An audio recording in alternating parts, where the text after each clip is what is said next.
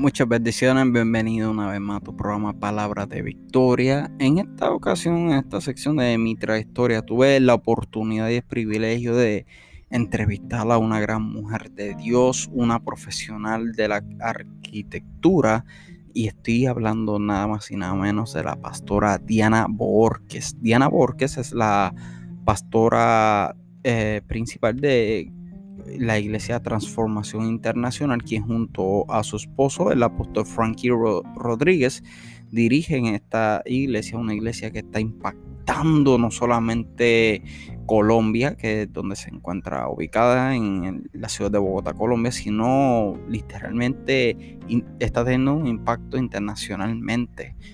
Y en esta entrevista tuvimos tiempo de entrevista, eh, tuvimos enseñanza, eh, tuvimos parte de hasta de tipo conversatorio. Eh, bueno, fue algo tan, tan cómodo, fue algo tan bonito, un tiempo bien bonito que compartimos con ella. Ella nos compartió su historia, cosas que ella nunca había hablado, las dijo aquí en exclusiva. Y verdaderamente es una historia que le conmueve la vida a cualquiera, desde que tenga el corazón de piedra hasta la persona con el corazón más blandito.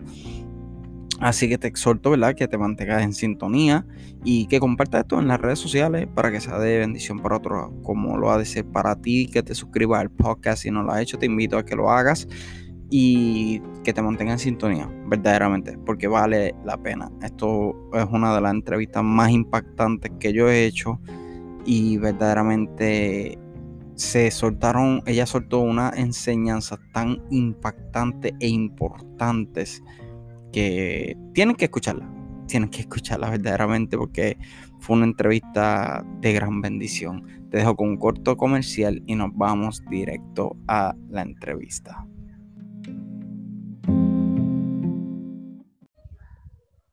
Muchas bendiciones a todos, bienvenidos nuevamente a mi trayectoria. En esta noche tengo eh, va a ser una noche muy especial, pues no solamente es el cierre de temporada de mi trayectoria, sino que también tengo el honor y el privilegio de tener a la pastora Diana Borges conmigo, ¿verdad? Este, le quiero agradecer mucho por la oportunidad y vamos a conocer bastante la historia de la pastora Diana. Ella es la esposa del apóstol Frankie Rodríguez, que son los pastores generales de la iglesia Transformación Internacional ubicada en Bogotá, Colombia. Esta es una iglesia que está literalmente haciendo una transformación internacional a nivel de las redes sociales. Ellos verdaderamente están haciendo una obra muy, muy hermosa. Los que no tuvieron la oportunidad de ver la entrevista con el pastor Frankie Rodríguez, la misma se encuentra en el playlist de mi canal de YouTube o en las diferentes plataformas de podcast, incluyendo las páginas principales de podcast como Apple Podcast, Spotify, Anchor, Google Podcast, Radio Public, etcétera. Y de igual manera esta entrevista también se va a encontrar en estas plataformas. Y, ¿verdad? Antes de dar comienzo a la misma, ¿verdad? No sé, pastora, si desee darle un saludo a todas y cada una de las personas que se están conectando. Ya veo personas de transformación que se están conectando, se pueden ir reportando desde dónde nos están viendo, si son de allí mismo de transformación, de qué país nos están viendo, en lo que la pastora, ¿verdad? Les da un saludito. Bueno, muy buenas tardes para todos. Gracias eh, primeramente por la invitación. Es un honor para mí poder compartir con ustedes algo de, de lo mucho que ha hecho Dios por mí en su inmenso amor y misericordia. Eh, saludamos a las personas que se están conectando. Muchas gracias por atender a este llamado. Amén, amén. Así mismo es. Recuerden compartir esto en las redes sociales para que sea de bendición para otros, así como lo ha de ser para ustedes de igual forma. Y, ¿verdad? Antes de dar comienzo a lo que es mi trayectoria, lo que para las personas, beneficio de las personas que no han estado anteriormente y no conocen de la dinámica de mi trayectoria. Mi trayectoria es un proyecto con el enfoque de conocer este, la persona de, que se del entrevistado, ¿verdad? Conocer personalmente su historia, su testimonio, su trayectoria, eh, quiénes eran antes de venir a los, pies, a los caminos de Cristo, cómo llegaron, los procesos que han pasado, cómo los vencieron, cosa de poder sentirnos identificados con su testimonio, etcétera, y poder ¿verdad? ser de edificación para nuestras vidas. Y dando comienzo al mismo, ¿verdad, pastora? Me gustaría comenzar con lo que fue su etapa, la etapa de su niñez. ¿Cómo fue esa etapa de la, de la niñez de la pastora Diana Borges? Bueno, eh, yo tengo un mellizo varón. Eh, mi mamá estaba en la universidad, pues ella conoció a alguien y pues esto hizo que mis abuelitos la echaran de la casa. Entonces ella tuvo que salir de la casa con pues con su barriguita, pero le empezó a crecer muy rápido. Entonces ella fue al médico y le dijeron, es que no es uno sino dos. Wow. nuestra, eh, pues en ese tiempo no habían ecografías ni nada, entonces eh, nuestra niñez fue como un tiempo en la casa de una abuela, un tiempo en la casa de una tía, pues mientras mi mamá se podía como organizar solita, porque pues nos crió solitas. Y ya después ella conoce eh, un hombre, eh, se casa, entonces pues nosotros vivimos con nuestro padrastro, nuestro padrastro pues a su vez traía también un niño, entonces pues había como muchas peleas en la casa. Wow. sí. yo creo que eso es algo que ocurre normalmente en las familias cuando hay muchos hermanos. Por ejemplo, ahí está el pastor Frankie enviándole muchos besitos, pastora. está el pastor Frankie conectado, muchas bendiciones, pastor. Eh, y yo creo que eso es algo que ocurre en toda la, en toda la familia. Yo, me, yo soy el menor de, eh, tengo dos hermanos mayores y sí, siempre había muchas peleas de igual forma. Entonces, eh, ¿verdad? En cuanto, antes de ir a, la, lo que es su, etapa de adolescencia, etcétera, eh, quisiera indagar, eh, ¿usted durante la etapa de su niña tuvo alguna influencia eclesiástica de alguna persona de su familia? Por ejemplo, cuando tuve la oportunidad de entrevistar al pastor Frankie pues, y al pastor Daniel, fue primero, que entrevisté nos habló de que quien inculcó el evangelio en su familia fue su, ¿verdad? su abuelita. Eh, ¿Tuvo usted alguna persona que inculcó e influyó en usted el evangelio? No, nosotros realmente veníamos de una familia muy católica, extremadamente católica. Eh, nosotros alcanzamos a ser bautizados, alcanzamos a hacer la primera comunión, eh, mi mamá pues empezó a tener como conflictos con el esposo y hubo una mujer en una peluquería, le habló de Dios y la empezó a llevar a la, iglesia y mi mamá pues nos habló a nosotros y nos dijo, no, pues es que me están diciendo que hay una iglesia, que vayamos, nosotros teníamos como 13 años y nosotros pues eh, la acompañábamos y nos pareció muy chévere y ahí desde ahí empezamos como esa eh, trayectoria en el cristianismo, porque todo era pues una familia muy católica. Wow, y esa transición de el o sea, del catolicismo, pero, yo conozco personalmente, eh, yo por lo menos me crié en el Evangelio, pero conozco personas que fueron criadas en la Iglesia Católica de igual manera y luego hicieron una transición de cambio a la iglesia evangélica. ¿Cómo fue eso para usted? ¿Cómo, o sea, qué papel jugó eso en su, en su vida, o sea, su madurez espiritual como tal? Pues nosotros, a mí siempre me han gustado mucho las artes y a mi hermano también. Entonces, cuando nosotros llegamos eh, a la primera congregación en la que estuvimos, nos invitaron a ser parte de las danzas y a mi hermano de la alabanza. Entonces, como que eso nos enganchó y ahí dijimos, no, esto es lo de nosotros. Este es el lugar. Wow, usted da, o sea, usted y su hermano danzaban. Mi hermano en la alabanza, sí. Mi hermano él siempre estuvo en grupos de alabanza y yo en grupos de danza. Sí. Wow, qué brutal. mi esposa y yo, mi esposa y yo somos danzores en la iglesia donde nos congregamos aquí en Puerto Rico. Sí. Sí. Lo puedo identificarme muy bien con eso. ¿verdad? Y antes de hacer este, llegar a lo que es la etapa de la adolescencia, este, haciendo un paréntesis entre medio de ambas etapas, pues eh, un tema el cual pues como que a veces no quiero tocar, pero a la vez como que no lo podemos obviar. Este, y es en cuanto a en, esta etapa, este paréntesis que está entre su niñez y su, adolescencia, ¿cómo fue el crecimiento en, tanto en usted en su familia y cómo influyó en su fe personal y la de su familia? vivir, o sea, vivir y crecer en medio de lo que fue la guerra del narcotráfico y la guerrilla que se vivía en Colombia en el día a día?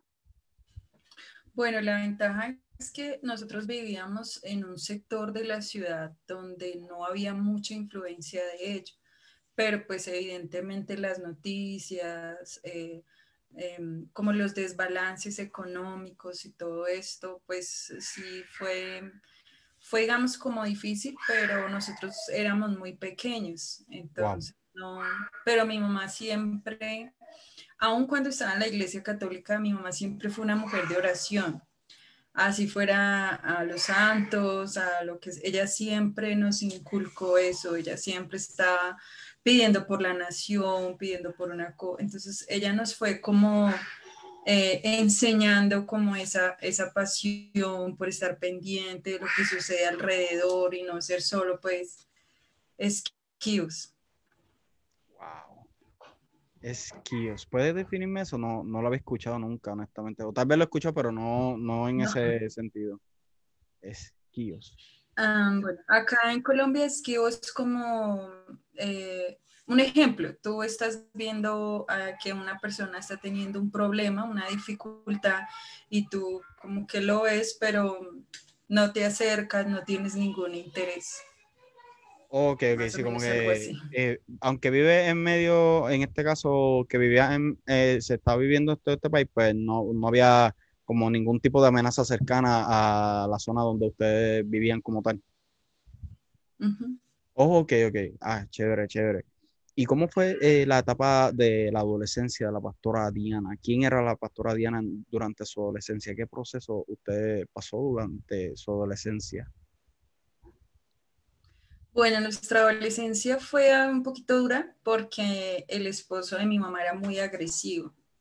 Entonces, em, yo siempre que yo eh, quería defenderla, sí, yo siempre quise defenderla eh, este hombre nos echaba de la casa, nos, nos tocaba empacar la maleta, ir a ver si una tía nos recibía, una abuela nos recibía, era muy agresivo y tomaba mucho. Entonces fue hasta los 15 años, fue una época muy, por decirlo así, muy difícil. Em, yo recuerdo que cuando él le pegaba, pues uno se lanzaba pues a defenderla y de lo que él nos decía era que le pegaba más, ¿sí? Nunca nos pegó, nunca, digamos, atentó contra nosotros, pero pues sí, si nos metíamos, era peor. Entonces, ver cómo eso, esa impotencia de no poder hacer nada, fue, fue como difícil, pero fue como lo que nos iba pegando cada vez más más a Dios, a las cosas de Dios, porque encontramos refugio en la iglesia. Aunque yo recuerdo, me acabo de acordar, nosotros íbamos a una congregación que era muy cerca de la casa y nos echaron, eh, este hombre nos echó, era diciembre, y nosotros llegamos a golpear a la congregación, pues contando el caso, y el pastor nos dice, no, acá no se pueden quedar. Y para nosotros eso fue como un choque, como, ¿y cómo así? Entonces nos tocó pues hacer muchas cosas para buscar, por decirlo así, refugio mientras él nos permitía volver a la casa. O sea que asumo, ¿verdad? O, mejor dicho, pienso que entre estas cosas tenían que, mi mano, buscársela lo que no sé cómo se le llamaría en Colombia a este refrán, pero acá le diríamos como buscárselas en la calle, como quien dice, para poder este, sustentarse cuanto a sus alimentos y refugio, etcétera. Sí, gracias a Dios, pues siempre encontramos un lugar, siempre Dios, Dios nos apareja un lugar.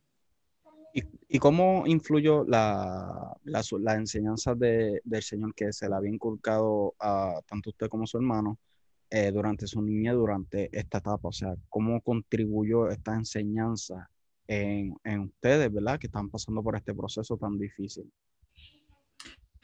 Pues yo creo que mm, em, eso nos hizo como madurar muy rápido, como ver que pues la vida no era tan fácil, que uno tenía que esforzarse.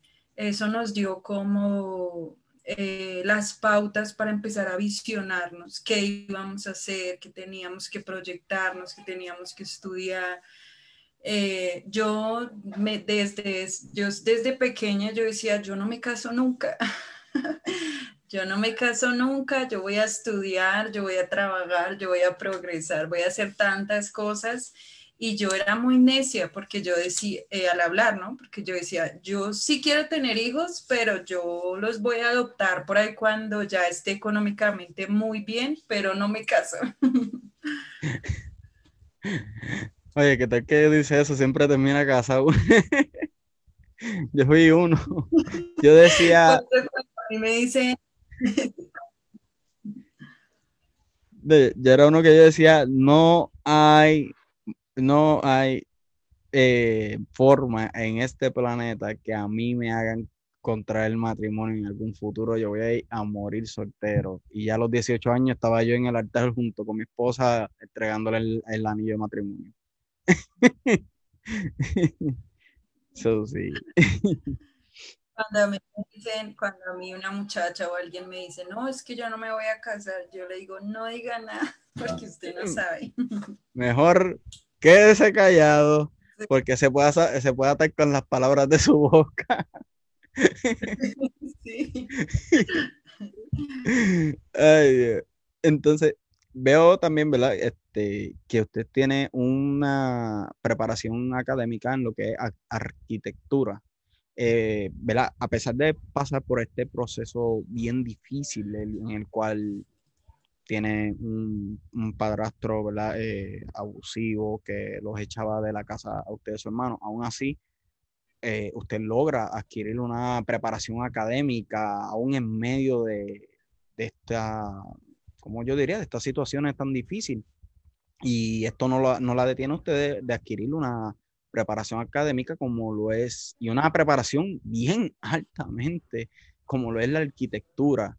¿Cómo, ¿Cómo fue esto? O sea, ¿cómo eh, logró usted, a pesar de todo lo que pasó durante su niñez y su adolescencia, poder eh, llegar a este, este punto de, o sea, lograr cumplir, perdóname, cumplir y completar este nivel académico en arquitectura? Bueno, em, es, ese es un tema interesante, porque mi papá de sangre es arquitecto y yo siempre quise estar muy cerca de él, conocerlo. Siempre tuve como esa intriga de, de saber quién era.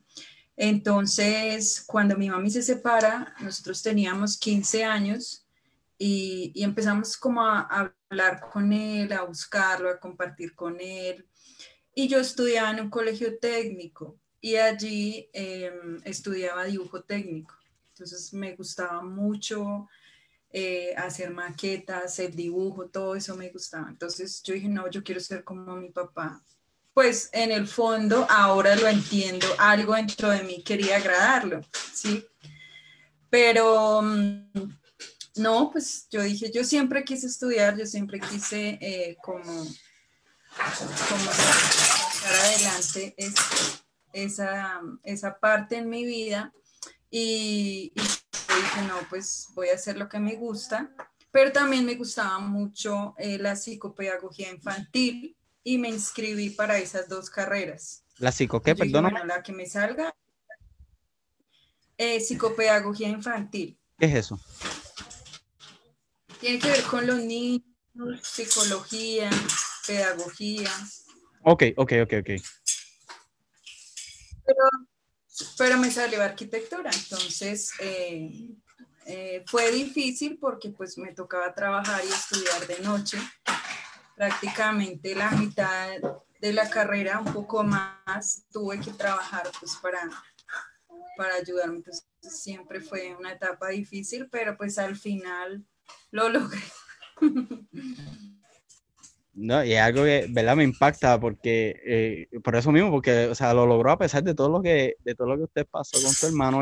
Normalmente eh, jóvenes hoy día que pasan por este tipo de situaciones, no todos, como en el caso suyo, este, no todos, pero muchas veces los jóvenes cuando pasan por este tipo de situaciones eh, se echan, o sea, se, quitan, no continúan sus estudios, no continúan buscando una manera eh, de buscar una preparación académica, completar una preparación académica como usted lo hizo, y a veces por situaciones que no son, ni siquiera se igualan a lo que usted me acaba de, de decir que pasó en, durante su adolescencia, que es bastante fuerte y el lograrlo, wow, es bastante impactante, de verdad que sí.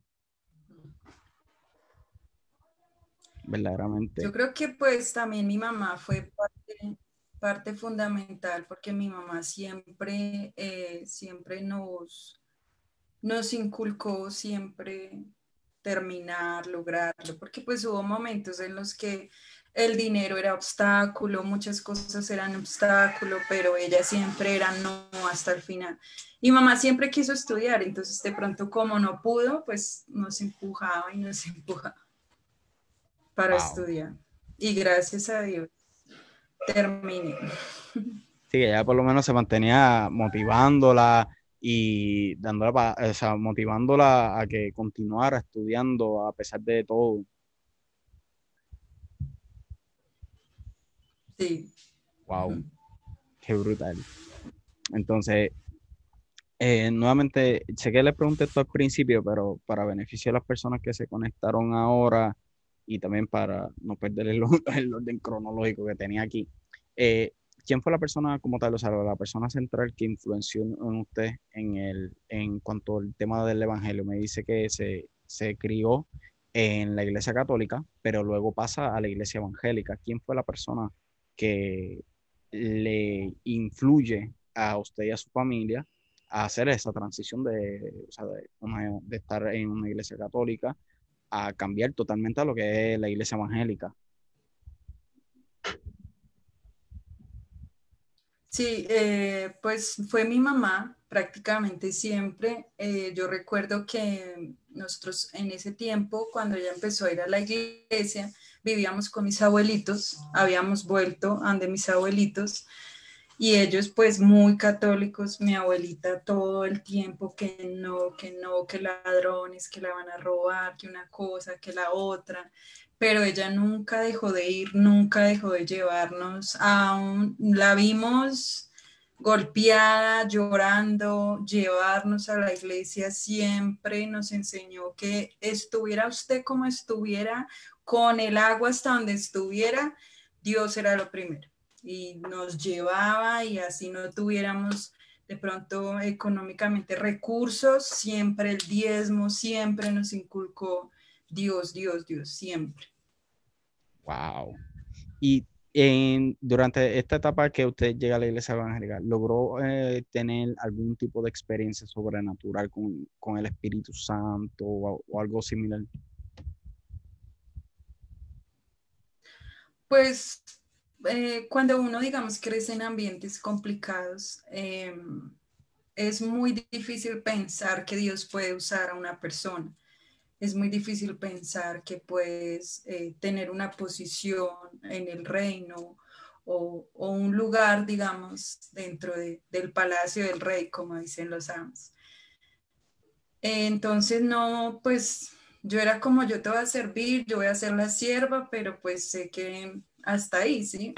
Yo recuerdo que en una oportunidad una mujer me señaló y me dijo, Dios quiere hacer algo contigo, pero no te puedo decir qué es. Solo te puedo decir que empieza con los niños. Y yo quedé como, wow, Dios, Dios quiere algo conmigo. Entonces, eh, fue ahí que empecé. En ese tiempo dejé las danzas, dejé pues ese ministerio y me fui al ministerio infantil por esa, por esa palabra. Pero así como una experiencia, yo recuerdo que eh, como yo estudiaba de noche porque me tocaba trabajar, yo llegaba a mi casa muy tarde de la noche, 10, 11 de la noche. Oh, wow.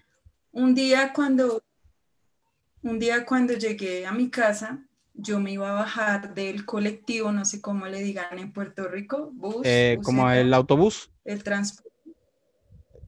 El autobús, yo estaba en el autobús y yo me iba a bajar y un muchacho eh, lo empezaron a robar y la novia del muchacho estaba como al lado mío. Y yo le dije, mira, lo están robando. Cuando ella empezó como a gritar, yo creo que el ladrón se asustó y él dispara. Y yo sentí que, yo sentí como, yo vi una luz y sentí como chispitas en mi cara. Y yo volteé a mirar y la muchacha que estaba al lado mío le habían, la bala le había tocado la cara yo me bajé súper asustada y, yo no debí bajarme porque pues ahí estaban los ladrones y la pistola y todo eso. Pero Dios, Dios me protegió, me llevó hasta la casa, estaba como en shock y pues el Espíritu Santo me dio como paz. Pero sí, esas experiencias que yo he tenido es más como de protección.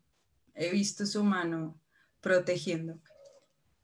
Wow, no, sí, porque eh, estoy aquí haciéndome, como, ¿cómo es que se dice? Haciéndome la, la escena, en la, haciendo, tratando de crear la, la, escena en la mente, como que, wow, ya que le dan el disparo a la, muchacha que está al lado. o sea, no, y que en una escena, eh, bueno, sí, en una escena normal hoy día no, la, no dejan, ¿cómo es que se dice eso? Witnesses, este, testigos eh, cuando alguien hace un atentado así, normalmente no dejan testigos y aquí está usted hablando conmigo y, ¿verdad? Es algo que sí, como usted dice, te muestra, tal vez no fue una, no vio un ángel ni nada por el estilo, pero pues vio la mano de Dios como la protegió tal nivel de que la, le preservó su vida. Y algo, ¿verdad? Era impactante, de verdad. wow. Entonces, Sí, yo, estudiaba en un sector, en un sector de la ciudad muy peligroso y también siempre que me iban a robar, alguien aparecía. Siempre él, él me cuidaba. Wow. Eso, eso sí, wow. Impresionante. O sea que no, siempre, usted siempre estuvo presente cada vez que eh, alguien le hacía algún tipo de atentado, ya sea robo, lo que asalto, etcétera siempre aparecía algo, alguien que o sea, no, nunca le llegaron a hacer eh, ningún tipo de daño como tal. Sí, de hecho, eh, yo nunca he hablado de esto, pero yo recuerdo que mm, cuando yo era pequeña nos habían llevado como a donde, donde unos abuelos paternos y ahí habían muchos primos. Y yo recuerdo que eh, uno de ellos intentó como sobrepasarse conmigo y también llegó, llegó mi abuelita y si ella no llega, no sé qué hubiera pasado ese día. Wow. Así que nuevamente ve la mano de Dios protegiéndola porque justamente cuando la persona va a, va a cometer este acto llega su abuelita. Sí. Wow impresionante. me quedé aquí, estoy aquí en choque, como le estoy haciendo la, la escena, la escena, creando la escena en, mi mente y wow. el, que me, el que me conoce sabe que yo soy una persona muy imaginativa, incluso cuando me, yo soy una persona que me gusta leer mucho y cuando estoy leyendo yo creo la película en mi mente. So. soy así ya normalmente. Ok, dando eh, fast forward, eh, transformación internacional. ¿Cómo llega usted a, la Iglesia Transformación Internacional? Bueno, es, muy particular porque mm, nosotros estábamos en una congregación donde nosotros decía, decíamos, de aquí no nos saca nadie, aquí crecimos, aquí nos vamos a quedar pero pues eh, sucede pues una situación con mi hermano y, y nos piden que por favor nos retiremos de la congregación.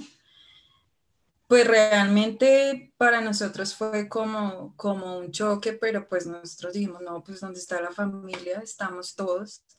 Y empezamos como a pasar por todas las iglesias de la ciudad buscando eh, dónde congregarnos. Y un día invitan a mi hermano a un campeonato de, de fútbol Y resulta que quedó como goleador. Entonces él nos dice, me invitaron a una iglesia en el barrio México porque me van a dar una medalla, me quieren acompañar y nosotros, pues vamos, vinimos y ahí pues nos quedamos.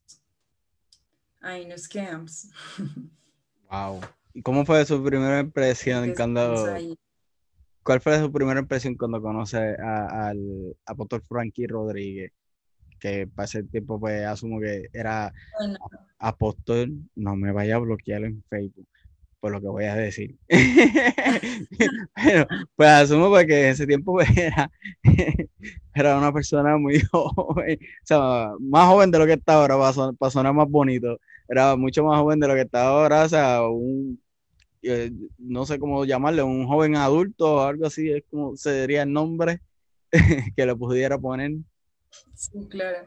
Pues eh, fue como eh, muy chévere porque mm, las cosas que él predicaba, las cosas que él decía, jamás las habíamos escuchado. Entonces fue como, este es el lugar en el que teníamos que estar. Y pues ver que eh, era tan serio, él a mí no me saludaba, él a mí no me hablaba, él no les dice eso, pero él a mí no me saludaba. Y yo siempre le decía a mi hermano, ese pastor no me quiere, yo no sé qué ve en mí, pero no me quiere.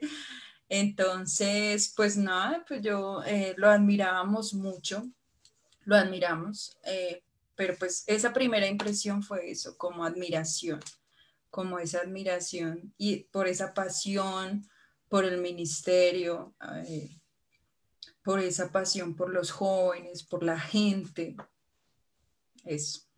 ¿Y cómo fue esto, por ejemplo, la impresión que tuvo al ver un pastor tan joven? Porque, por ejemplo, ok, este Pato Frankie, pero normalmente eh, yo diría cultural o tradicionalmente cuando uno ve un pastor ya una persona eh, de cierta edad eh, en adelante, pero en el caso de Pastor Frankie, este, que estuvo pastoreando, estaba pastoreando desde de los 19 años, llegan a la iglesia y ven un pastor tan joven como él, ¿cómo fue la impresión para usted y su familia?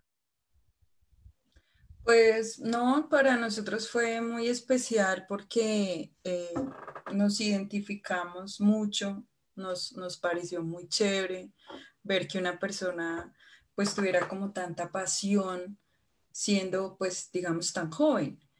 Eh, pues sí, nosotros decíamos, bueno, qué raro, nunca habíamos visto a un pastor soltero, pero pues lo vamos a seguir y vamos a estar acá hasta que Dios lo disponga.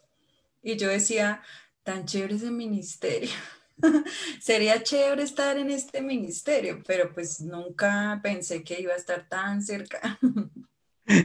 nunca pensó que, que, iba a estar arriba del ministerio. sí, es verdad.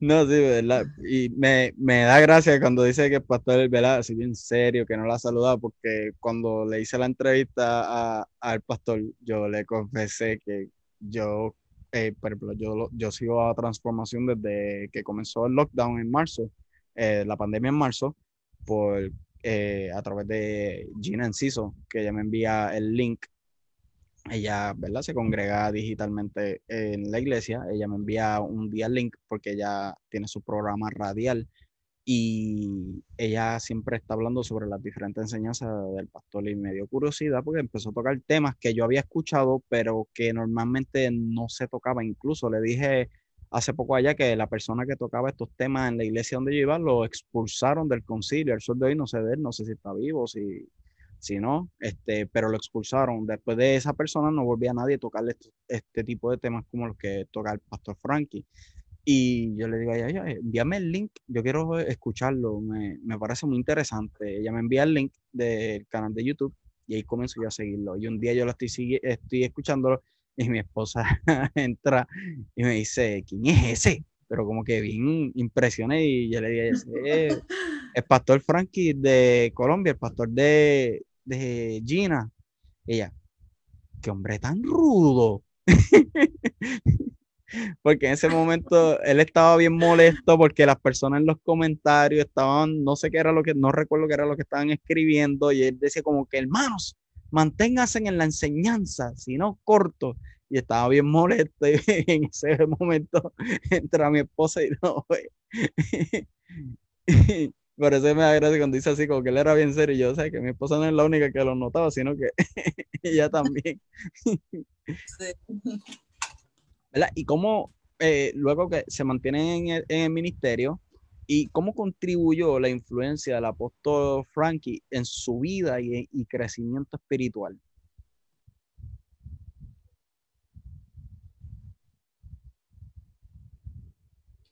Em, ¿me, ¿me, escuchas?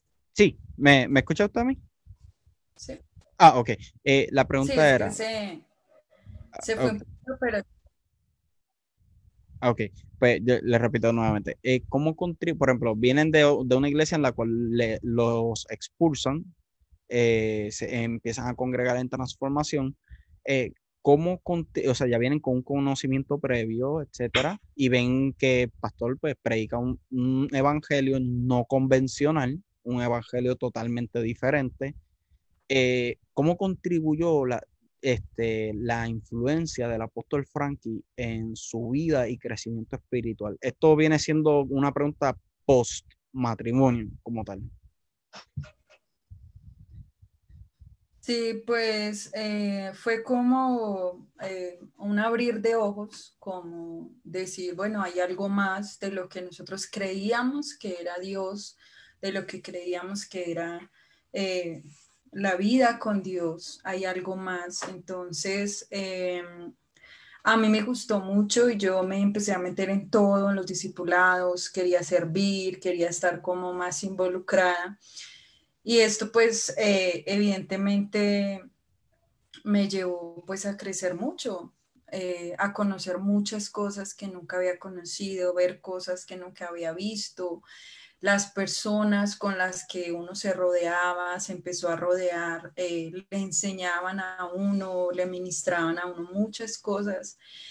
Em, yo tuve pues el privilegio de eh, ser aceptada, por decirlo así, por el equipo de trabajo que está, eh, estaba con mi esposo.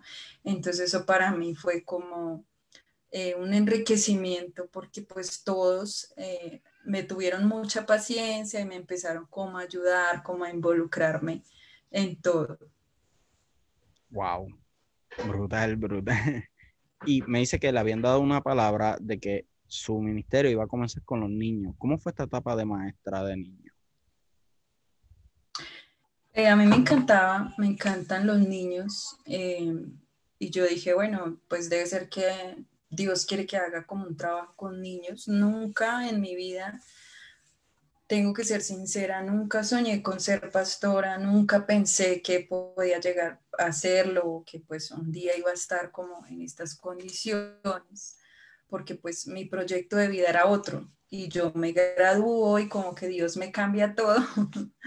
y entonces no me gradué para ser arquitecta, sino que terminé siendo eh, esposa de un pastor. Entonces, pues esa etapa con los niños creo que fue un entrenamiento, creo que fue una etapa en la que eh, aprende uno mucho de los niños, aprende uno eh, a ser genuino, aprende uno a, a, ser como tiene uno que ser, con su esencia, con su forma de ser, porque pues los niños transmiten eso, sin timidez, sin inconvenientes. Uno aprende mucho de los niños.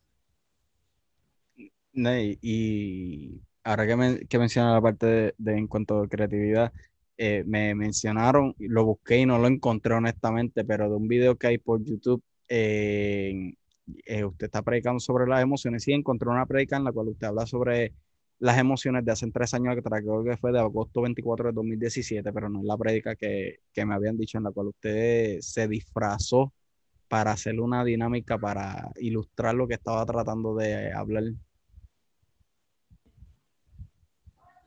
Yo por lo menos la busqué por YouTube y nunca lo encontré. no sé si es que nunca lo transmitieron. No, creo que esa no está en YouTube. A mí me gusta mucho el teatro. Nosotros. Sí, me dijeron. Eh, entonces sí, sí hicimos una obra, una obra para, para niños y adolescentes de la historia de Salem.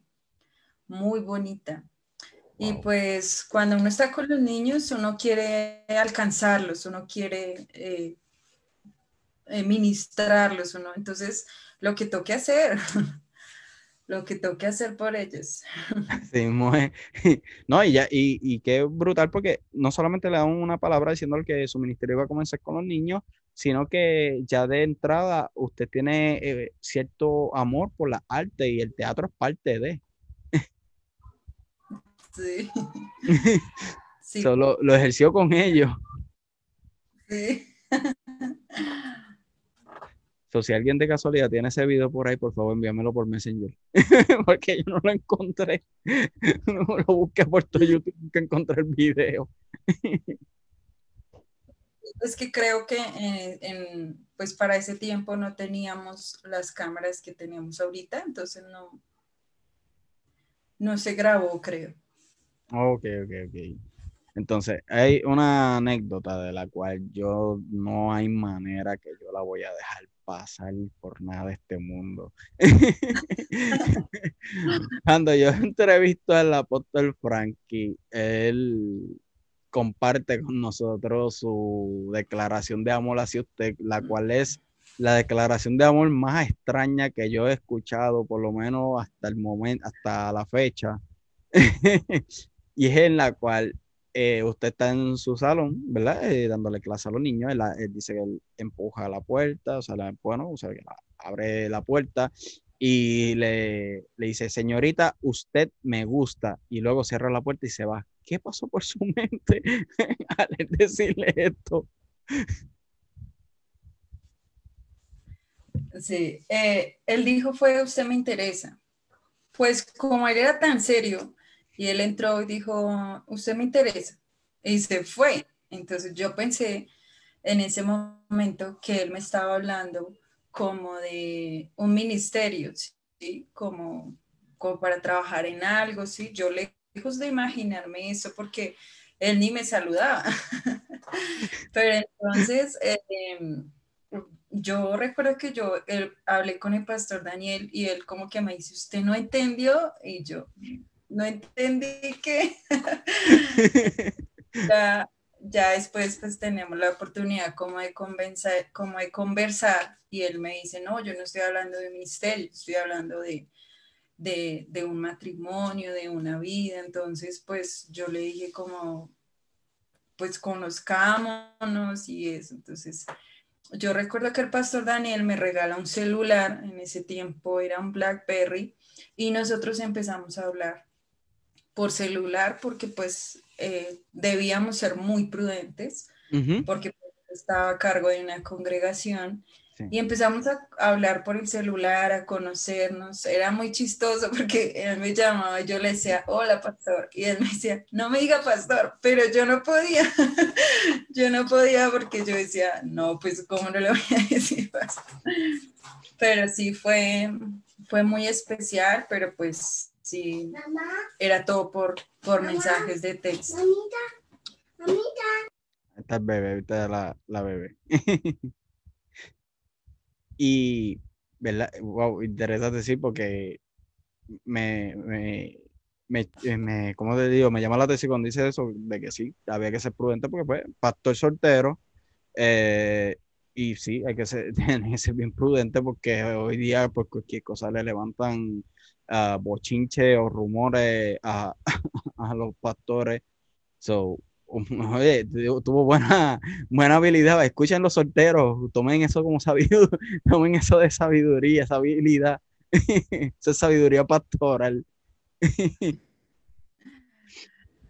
¿Y usted llevaba cuánto tiempo congregándose en transformación cuando esto ocurre? Eh, yo llegué en el 2011. Yo creo que, que yo llegué en el 2011, 2013, yo creo que llevábamos dos años, yo llevaba dos años, un año y medio más o menos. Ok, ok, ok. Estaba discipulando, ya estaba pues, digamos, sirviendo, entonces sí, ya llevaba harto tiempo. Entonces, esto fue una pregunta que quien me envió. ¿Quién cocina mejor, usted o el apóstol? Él. Él. No, él sabe hacer de todo, él sabe hacer tamales, de todo. Y él cuando cocina, cocina muy rico. El maíz pira el mejor de la tierra. El ah. arroz con pollo, el mejor de la tierra. Los tamales. Él no cocina mucho porque no tiene tiempo. Pero pues, eh, por ejemplo, estos días ha hecho buñuelos con los sobrinos, ha hecho buñuelos con, con nuestra hija, hizo buñuelos con los muchachos. Em, le voy a mandar el video para que los vean haciendo buñuelos. Y me impacta porque es que no se le revienta ni uno, le quedan perfectos, redonditos. todo lo que, lo que él se propone a cocinar le queda delicioso. Félix Polanco, estás buscándote un problema con tu pastor. Él dice, él no cocina.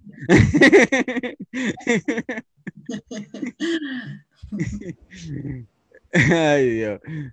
o sea que según de bueno son sus prédicas y de bueno son sus, comidas. Sí, él cocina muy rico. wow. Entonces, ¿cuán importante es el rol de una pastora? Pues o sea, a través de los años se ha vivido este tabú en el cual el rol de la pastora ha sido uno menospreciado durante años, más cuando uno lo mira de una óptica espiritual madura, se, o sea, se ve, a, o sea, se nota fácil que el rol de una pastora es la columna central de, de los ministerios. Sea, pero en el caso de usted como pastora, ¿cuán importante puede usted expresar que es su rol como pastora? Bueno, yo pienso que es importante porque eh, la mujer, digámoslo así, em, es diseñada por Dios con cierta influencia, ¿sí?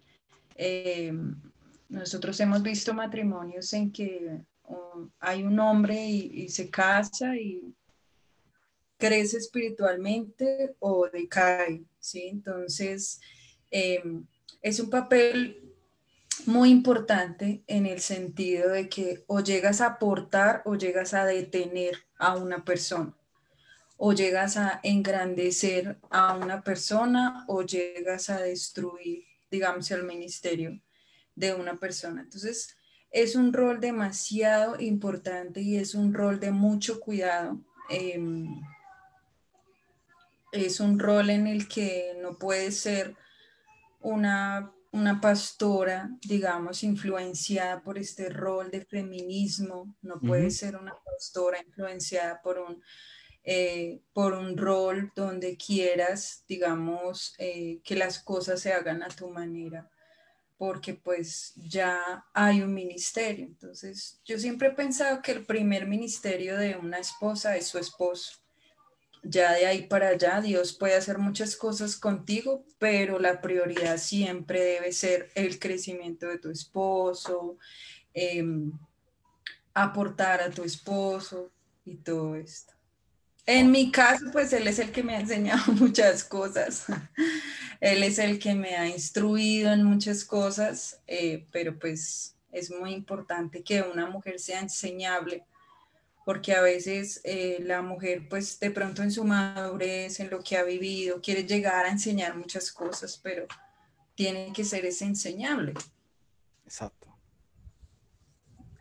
y esto me lleva, eh, usted hablando de eso y me envían aquí una pregunta la cual va de la mano y es, ¿cómo es esa responsabilidad de vivir con una persona con tanto peso en el mundo cristiano como lo es Pastor Frankie? Pues es un reto grandísimo. Cuando yo llegué, pues no, no había como tanta gente, tanta influencia, digamos, pues en los medios y eso. Es un reto grandísimo porque pues em, lo que te digo, o sea, un, un, paso mal dado, algo mal dicho, algo mal hecho puede aportar o detener a tu esposo. Entonces es como un reto diario, un reto en el que uno tiene que estar como enfocado eh, en la visión de él, en los sueños de él, en cómo poder, digamos, ayudarlo.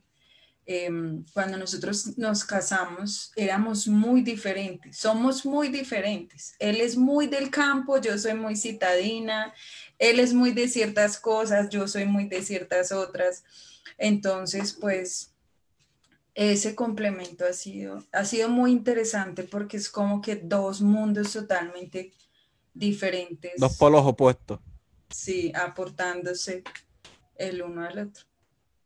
Y es algo que incluso el, mismo pastor lo ha, confesado cuando él hace poco eh, comenzó una enseñanza, la cual estuvimos, eh, yo le mencioné a usted fuera del aire, eh, que él dijo en esa enseñanza que literalmente fue usted quien aportó a, buscar las referencias bíblicas y la información este, para ayudarlo a él a, a traerle esta enseñanza a las redes. Sí, pues a veces a mí me gusta mucho leer, me gusta mucho eh, como pues esta parte. Eh, me gusta mucho estar mirando varias versiones porque entiendo más, entiendo más. Entonces, él siempre nos ha enseñado que uno no se debe quedar con lo que uno aprende o con lo que uno ve, sino que uno tiene que, que pues ir más allá. Entonces, pues en esos procesos de estudio, pues uno le dice, mira lo que dice esta versión o o esto le puede aportar a lo que estás haciendo, porque pues yo pienso que uno de mujer tiene que eh, estar como de la mano con lo que su esposo hace, ¿sí? No puedes hacer algo totalmente diferente o pretender construir un edificio totalmente diferente. En el momento en que una mujer se casa, uno se casa para aportar, para dar, para ayudar, para así. Entonces, pues yo le digo, pues yo no me paro a predicar y eso porque tú lo haces mejor que yo, pero pues en lo que te puede ayudar, aquí estoy.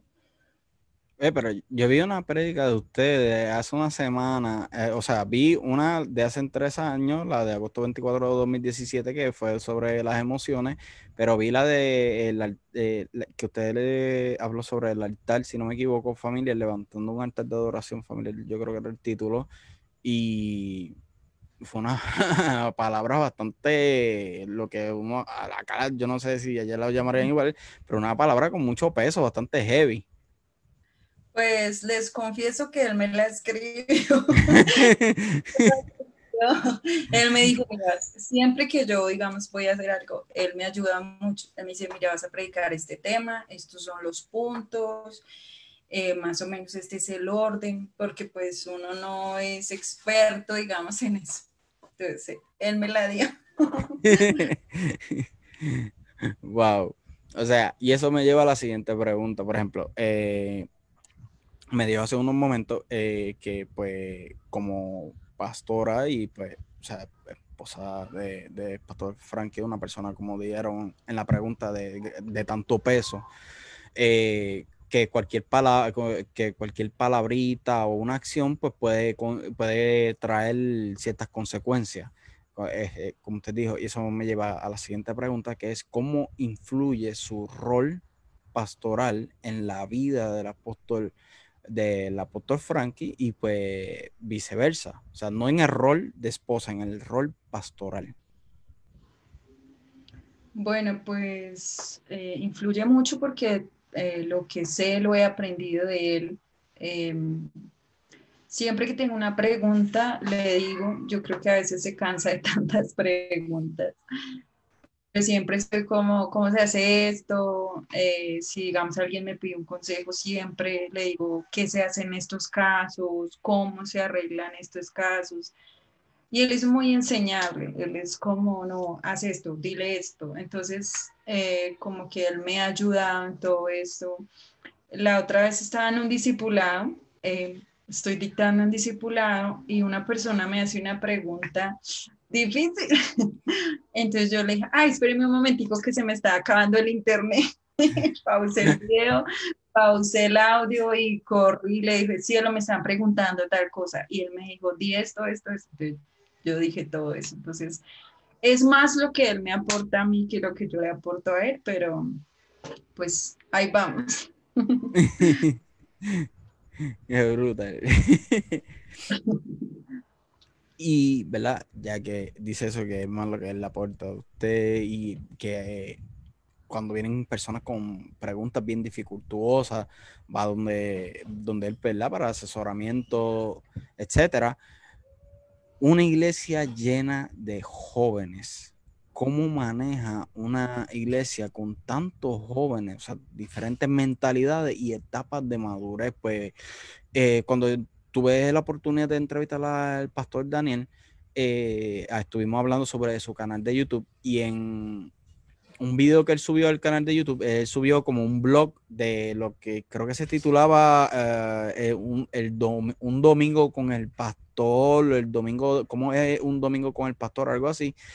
Y él empieza a mostrar, ¿verdad? Desde su casa hasta que llega a la iglesia. Y cuando yo empiezo a ver esto, veo tantos jóvenes, tanto en lo que le diríamos en, el grupo de adoración, en liderazgo, los pastores, muchos de los pastores de la, iglesia son jóvenes, como lo es el pastor Alonso, el pastor Germain, eh, creo que el otro, si no me equivoco, se llama, eh, usted me corregirá, el otro se llama Junior, yo creo que ¿verdad?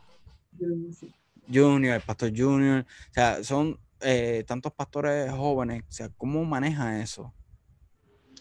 Bueno, lo que pasa es que trabajar con jóvenes es muy chévere porque eh, tú le das una instrucción a un joven y tienen fuerza, tienen pasión, hacen una cosa, hacen la otra.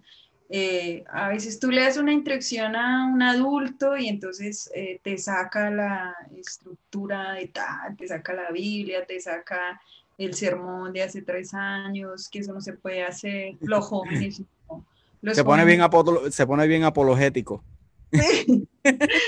Los jóvenes, no, los jóvenes eh, tienen, tienen muchas cosas hermosas, muchas cosas especiales. Entonces, yo creo que hay un punto donde, donde también a Dios le gusta trabajar con los jóvenes, por esa parte, ¿sí? Porque pues el joven, así tenga temores, debilidades, lo que tenga, hace lo que tiene que hacer, eh, corre si tiene que correr, unos más que otros. Eh, claro está, pero, pero es muy rico, es muy chévere trabajar con jóvenes, es muy enriquecedor, porque pues estás como en el punto en el que empiezas a ver lo que realmente necesitan. Cuando uno está rodeado de mucha gente adulta, empiezas a hacer cosas para adultos. Cuando estás rodeado de muchos jóvenes, empiezas a conocer sus necesidades, empiezas a conocer sus... Em, concupiscencias, como esas cositas, entonces es muy chévere.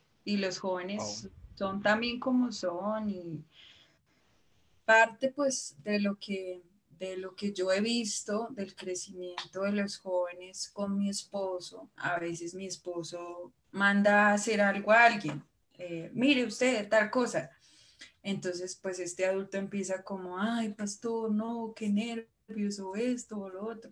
Y con los jóvenes él los empuja. Entonces, suba, ahora Y el joven es como, ¿en serio? Pero sube y ora y hace lo que tiene, lo que, tiene que hacer.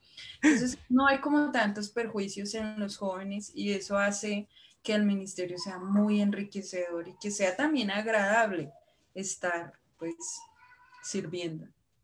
Aquí me envían una pregunta que va de la mano junto con, eh, con lo que estamos hablando y me dicen cómo influyen las generaciones de tantos pastores, de tantos pastores jóvenes como lo es Alonso Germain y los jóvenes Junior Anderson, cómo ellos han creado esa fórmula. Disculpa, es que se me fue el internet. Ah, ok.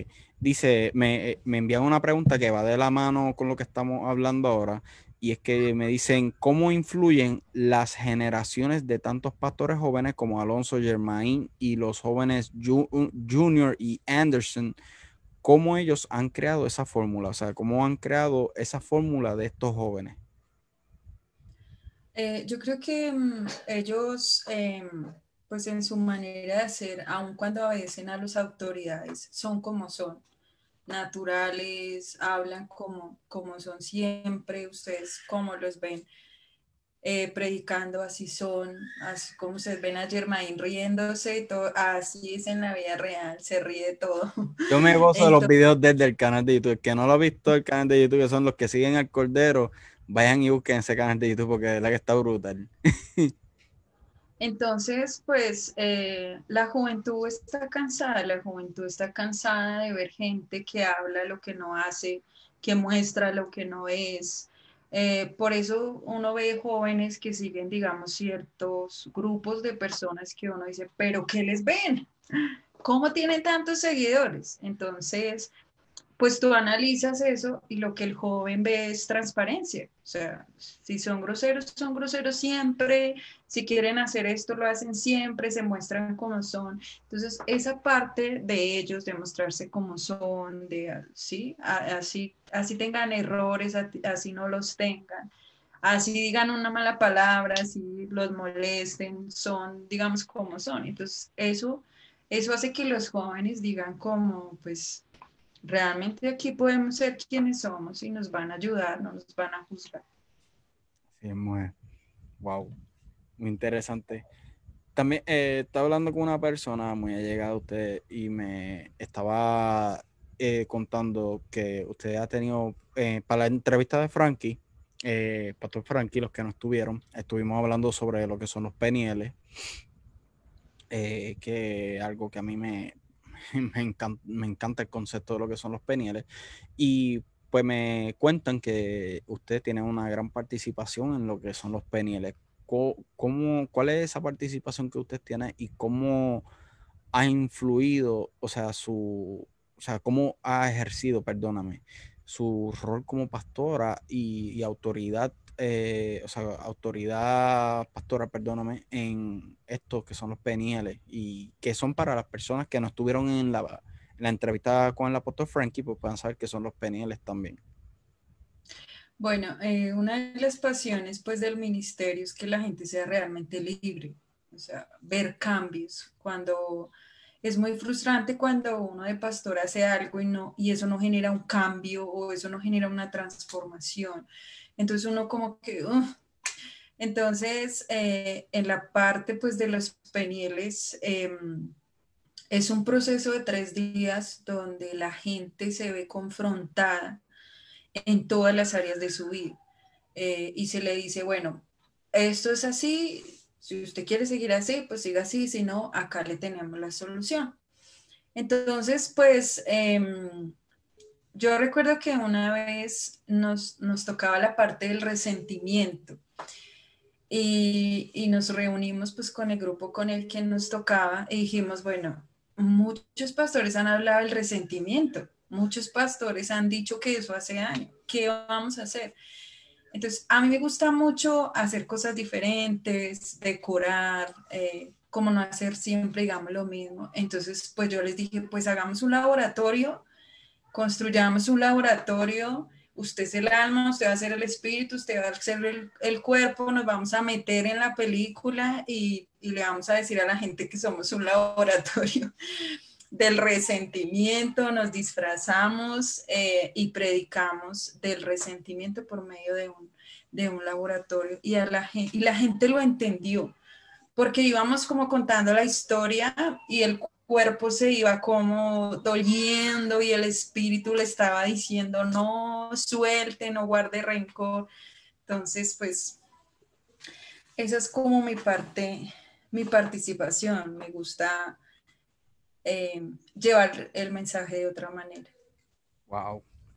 No, y esa, eh, ahora que usted habla de eso, eh, esa es la, es lo que yo estaba buscando en YouTube, esa ah, parte que usted, eso es lo que yo estaba buscando, me dijeron, no, ya se disfrazó, hizo como un laboratorio, ahora sí, ese es el video que yo estoy buscando en YouTube y no lo, no lo encontré nunca. Ah, bueno, sí, te lo voy a pasar, ese sí, sí, sí, no, nosotros sí, sí, cambiamos los fondos, porque pues realmente queríamos que la gente entendiera cómo el, el resentimiento afectaba no solo una parte de tu vida, sino toda. Y nos, salió muy chévere, sí, recuerdo, gracias a Dios. a mí me cuentan, cada vez que alguien me habla de los penieles, y a veces estoy hablando con mi esposa y yo le digo, Dios mío, si yo tuviera dinero en este momento, yo llamo al apóstol Frankie Rodríguez y me voy a coger un peniel por lo menos de una semana. Y ella, me dice, ¿por qué no lo hace? yo, bueno, dos razones, no tengo ni pasaporte ni el dinero para ir para allá tampoco.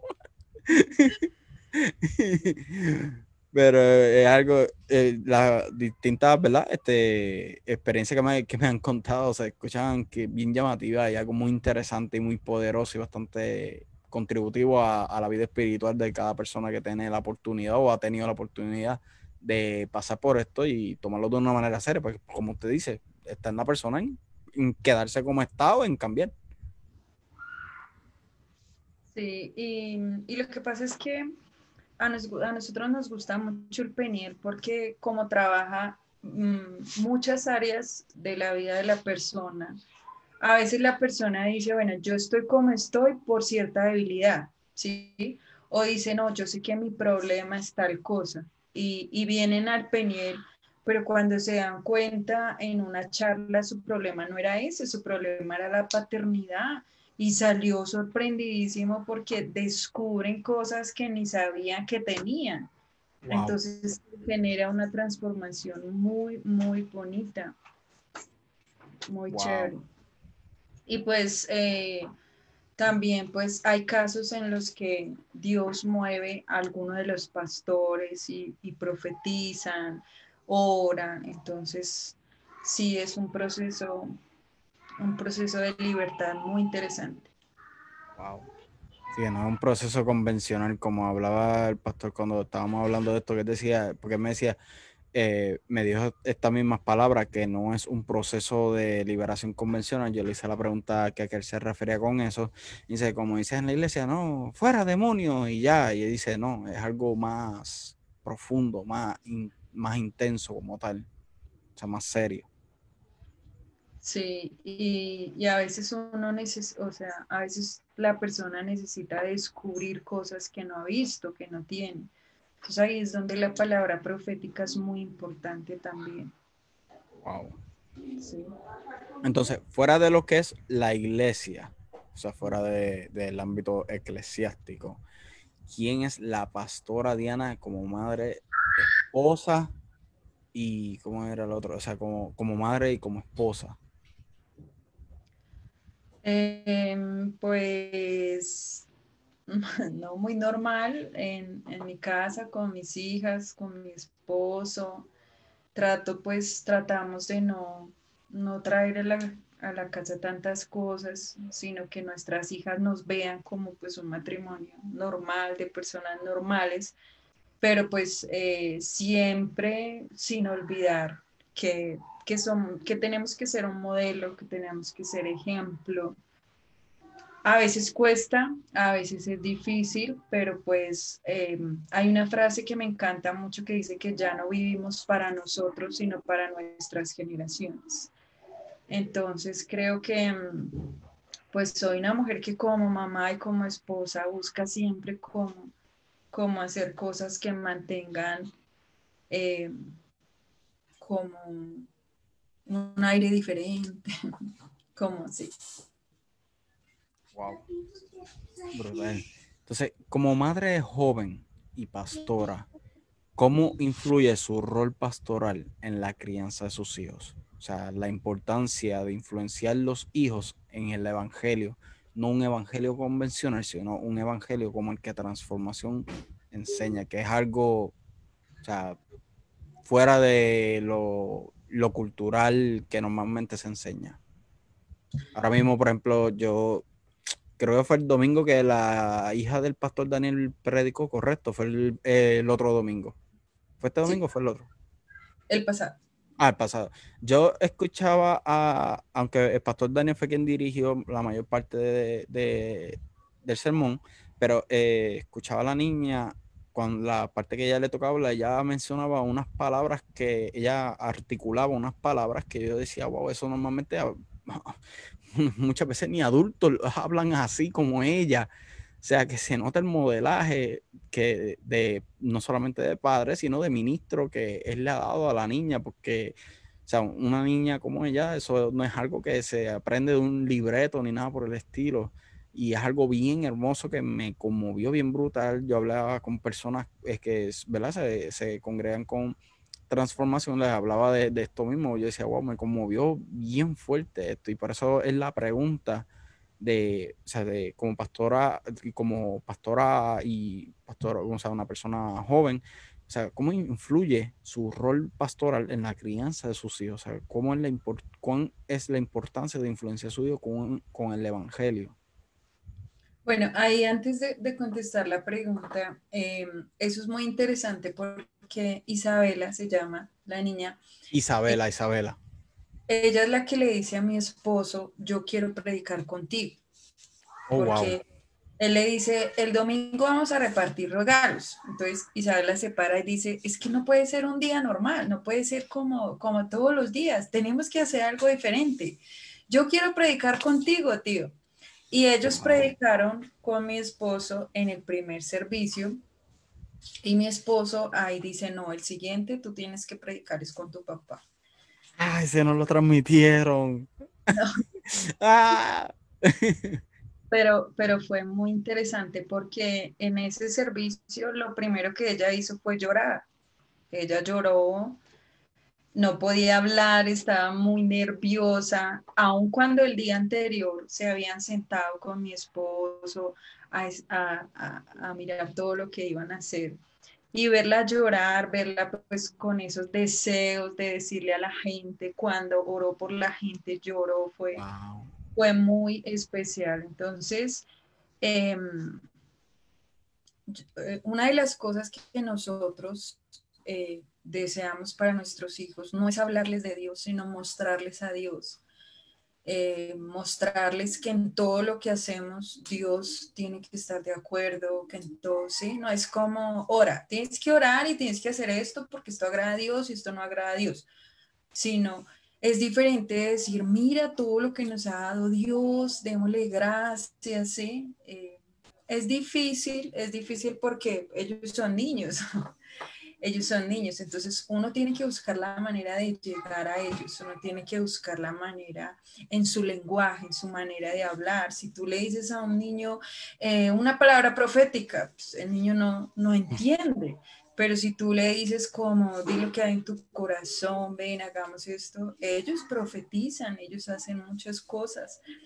Entonces uno tiene que adaptarse en cierta manera al lenguaje de ellos sin que ellos dejen de ver nuestra autoridad, sin que ellos dejen de ver que nosotros somos sus padres y que lo estamos guiando. Entonces em, nosotros usamos mucho los juegos.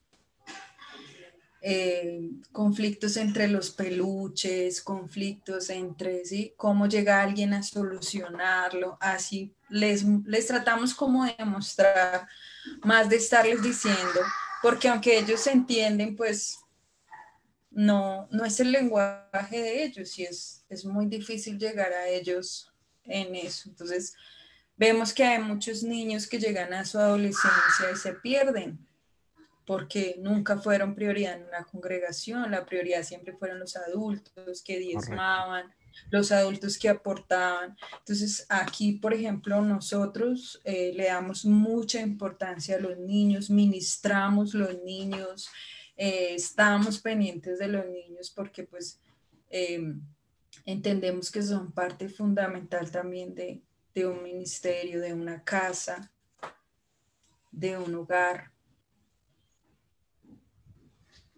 No, y fue algo que me, eh, que me conmovió porque también dice si está grabado lo puede buscar en las prédicas de no sí este por eso el que yo vi fue el que ella predicó con su papá con el pastor Daniel el que no está no vi en YouTube fue el, que predicó con el pastor Frankie. Este me conmovió mucho, pues el pastor Daniel hablaba de cómo, ¿verdad? que él, él, decía, esto no es algo que nosotros les enseñamos, sino que le modelamos y me conmovió bien brutal porque hace tres años atrás Puerto Rico fue azotado por un huracán bien fuerte que fue huracán, el huracán María, un huracán categoría 5 que destrozó la isla, incluyendo eh, mi casa. Y pues yo tuve que mudarme para, estado, para el estado de Texas y me fui solo con mi niña. Mi niño para ese tiempo no había nacido, mi niño nació allá en Texas mi esposa, pues por razones económicas, no pudo viajar conmigo, ella se tuvo que quedar en Puerto Rico y, me llevó la nena porque pues su salud estaba en juego debido a unas plagas que estaban habiendo, o sea, plagas de insectos y, y, y enfermedades que estaban habiendo aquí por el cambio climático. Y cuando yo estoy solo con la nena en Texas, eh, alquilo un apartamento eh, al lado de, mi hermana, que es con quien me ha ido a vivir. Y recuerdo un día, nosotros siempre le enseñamos a mi, a mi nena a orar. Por ejemplo, a veces yo me sentía mal a mi esposa y le decíamos como, ora por papá, ora por mamá. Y la nena siempre ponía las manos sobre nosotros, etcétera. Y un día recuerdo que yo asumía que la nena estaba durmiendo, porque pues llevaba rato en la cama acostada. Yo llegué ese día a trabajar bien cansado y exhausto, pero más bien emocionalmente. Y me postró en la cama y comienzo a llorar porque me entró en un pánico emocional. Con mi, estábamos todavía recién llegado a Texas, llevamos yo creo que como un mes, y me entró un temor de que no lograra mi esposa llegar, de que las cosas no nos salieran bien, me entró un pánico de que algo le, le pudiera pasar a mi nena, a pesar de que mi hermana la cuidaba, pero que sea, Dios mío, si le pasa algo, no porque mi hermana sea negligente, nada por el estilo, mi hermana es más, magnética que yo con los muchachos, pero anyway, es la mente jugándole sucio a uno. Y recuerdo que yo estoy jugando, estoy jugando, estoy postrado en la cama y estoy llorando incansablemente. Y recuerdo cuando mi nena me pone las manos y comienza a orar. No entiendo honestamente lo que ella está diciendo, pero sé que está orando porque pues el gesto que está haciendo es el similar al que nosotros le enseñábamos. Y lo único que recuerdo fue que lo último dijo, en el nombre de Jesús, amén. Me dio un beso y se viró y se acostó. Y en ese momento cayó una paz tan y tan brutal sobre mí que me quedé dormido así mismo postrado en la cama. Sí, ellos, los niños son, los niños es como, como que no están tan contaminados de pronto como un adulto, que tienen esa, esa facilidad de, ayudarlo, de ayudarlo a uno, sí. Así muy interesante, sí.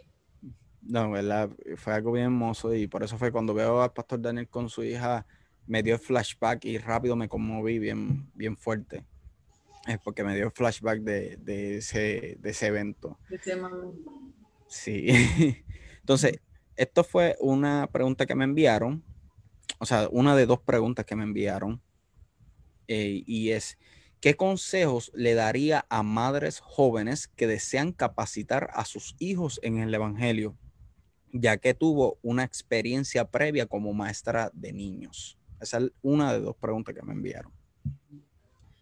Bueno, primero tienes que conocer a tu hijo, analizar a tu hijo. Todos los niños no aprenden de la misma manera, no absorben las cosas, todos son muy diferentes. Hay niños que son muy musicales, hay niños que son más de manualidades, hay niños que son más, ¿sí? Entonces, eh, primero tienes que conocer a tu hijo y obviamente pedirle al Espíritu Santo que te revele cuál es esa manera exacta o, o especial o especial en la que, en la que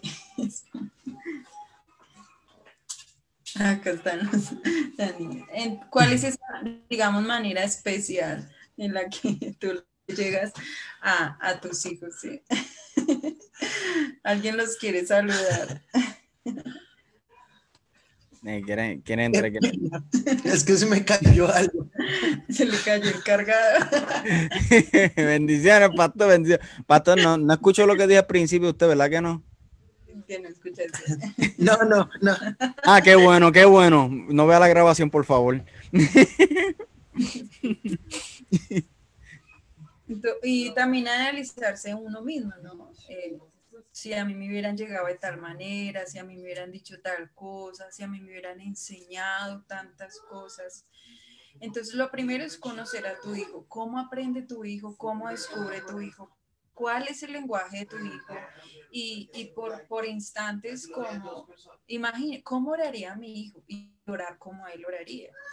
Eh, por ejemplo, yo a mis hijas cuando les leo la Biblia no se las leo como... Eh, normal, sino que me hago una película y les empiezo a decir cosas y, mis hijas son como eh, muy atentas como a los movimientos, ¿sí? Si tú les hablas así, quieto, todo, se las pierdes. toca estar poniendo cosas, moviendo cosas, eh, que eh, un, ejemplo, el otro, y entonces así como que uno empieza a, contarles cosas, a decirles cosas. Eh, hace dos días mi hija estaba jugando y el muñeco se llamaba Mardoqueo. estaba jugando con Mardoqueo y decía Mar, todo el día Mardoqueo. Entonces yo decía, bueno, se le queda algo, algo se les, se les queda. Entonces, se, se, convertirse en uno también a veces en niño y hablarles. Y ellos, uno los ve, llega un niño y son felices. Entonces hay que, hay que conocer, digamos, esa parte y mostrarles a Dios, tener mucho cuidado con lo que ellos escuchan. Eh, un niño nunca debe escuchar a un papá hablar mal de una persona, juzgar mal a otra persona porque ellos son, ellos copian todo lo que uno hace. son una esponja. Sí, siempre ser muy prudentes de lo que les mueve, ¿sí? Porque a veces los papás es como, no pelee con su amiguito, pero pues la mamá es súper peleona y pelea con todas las amigas, entonces el niño como que va a decir, bueno, ¿qué hago? Entonces, Sí, es, muy interesante. Y algo que yo he aprendido que funciona mucho es que uno a los niños les debe hablar dormidos. Cuando el niño duerme, él está dormido, pero en sí él te puede escuchar. Su espíritu está atento a tu voz. Entonces siempre ministrarlo, siempre hablarles dormido, tú eres un hijo de Dios, tú vienes de Dios, tú no eres cualquier persona, siempre, mientras dormidos, dormidos. Nosotros hemos tenido procesos en que niños que pasan así como en etapas difíciles, esa administración dormidos es muy efectiva, es muy importante. Hablarle, hablarle al espíritu, tú no eres un rebelde, tú eres una persona obediente, tú eres un hijo de Dios, los niños mm, no saben hablar. Eh, el niño no te puede decir, mamá, me cargó que mi amigo no me haya prestado un juguete. Él no te dice, estoy herido, mamá. Pero él pudo haberse herido por algo. ¿Sí? Y eso es lo que genera como traumas. Entonces, cuando los niños se ven sometidos como eh, a situaciones difíciles hay que ministrarlos en la noche. Mira, hoy viste tal cosa, hoy tuviste que enfrentar tal cosa, eres muy pequeño, no debiste verlo, no debiste escucharlo, pero vamos a sanar, vamos a soltar, e, es en el lenguaje de los niños. Hay, hay, eh, hay un ejemplo muy bonito y es con las materas. ¿Con las qué?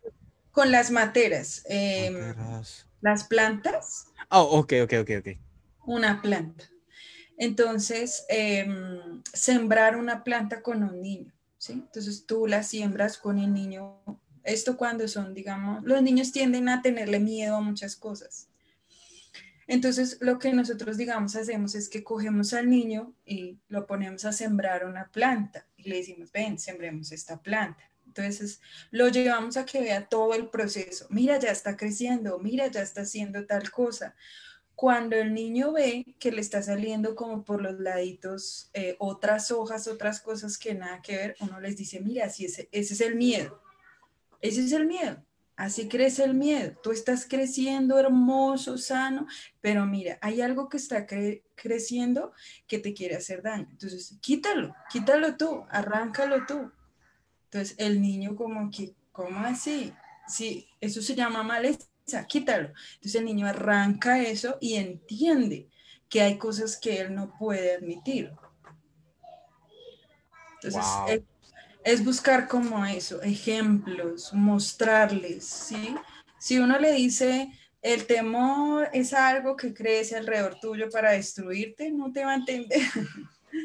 Entonces, siempre buscar el lenguaje de ellos dentro de las cosas que ellos hacen instruirlos en, el Evangelio, en la palabra de Dios. Wow. Yo siempre he escuchado de hablarle a los niños cuando está, ¿verdad? La, madre está embarazada, hablarle al niño en la barriga. Nunca había escuchado de hablar en los sueños, pero nunca había caído en cuenta de que es algo que yo he practicado, pero no con el conocimiento que usted me acaba de dar. Simplemente lo he hecho inconscientemente, hablarle en los sueños a mis hijos, pero como que inconscientemente lo he hecho automático. Ahora que usted me hace, me, da esta enseñanza, o sea, es algo que llevo tiempo, o sea, desde que mis hijos nacieron literalmente, siempre cuando están dormidos yo les estoy hablando, incluso eh, durante la entrevista que le realicé al apóstol Frankie, él dio una palabra sobre mis hijos y yo me paso declarando esa palabra sobre mis hijos cuando ellos están dormidos, pero no conocía honestamente el peso tan fuerte espiritualmente hablando que eso tiene. Pues como le dije, sí, siempre hablan, siempre dicen como que háblale al niño eh, cuando la, mujer está embarazada, háblale al niño en la barriga para que conozca tu voz, etcétera. Pero hablarle mientras está durmiendo, nunca lo había escuchado de esa forma y wow, el que no recibió esta enseñanza de verdad, denle rewind al video y tomen esto porque lo que la pastora Diana acaba de, tirar aquí es algo poderoso, verdaderamente. es algo poderoso. Y bueno, déjenme seguir con la otra pregunta porque si no me voy a quedar en esta misma. me, me, me, quedé atónito porque es una, una, buena enseñanza. Pero anyway, vamos a seguir con la próxima. Eh, una, esta fue otra pregunta que me enviaron y dice, ¿cómo, ¿Cómo mujer intercede, cómo, cómo una mujer intercede por su esposo, ministerio y la iglesia? ¿Qué consejo nos daría? O sea, como mujer, perdóname, como mujer, ¿cómo intercede por su esposo, ministerio, iglesia y qué consejo nos daría? Bueno, yo creo que el, la intercesión es uno de los ministerios que más responsabilidad conllevan y de más cuidado cuando Jesús, cuando Jesús oró, eh, al final él dijo, no se haga mi voluntad sino la tuya. Entonces hay que tener cuidado porque el intercesor tiende a ser muy voluntarioso. Las mujeres tienden a ser como, no todas, no se me vayan a, enojar. Las mujeres tienden a, a, a veces a ser como caprichositas, como, ¿sí? Entonces, en este punto de la intercesión, eh, yo siempre digo, una persona que no conoce la voluntad de Dios no se puede meter a la intercesión, digamos, de una manera así pues tan lanzada, porque, porque puedes terminar haciendo una intercesión caprichosa y que se dé lo que tú quieres que se dé, que se haga lo que tú quieres que se haga, que se manifieste lo que tú quieres que se manifieste. Y no es así. Hay muchas cosas que uno dura orando dos años y, Dios no te responde porque no es su voluntad.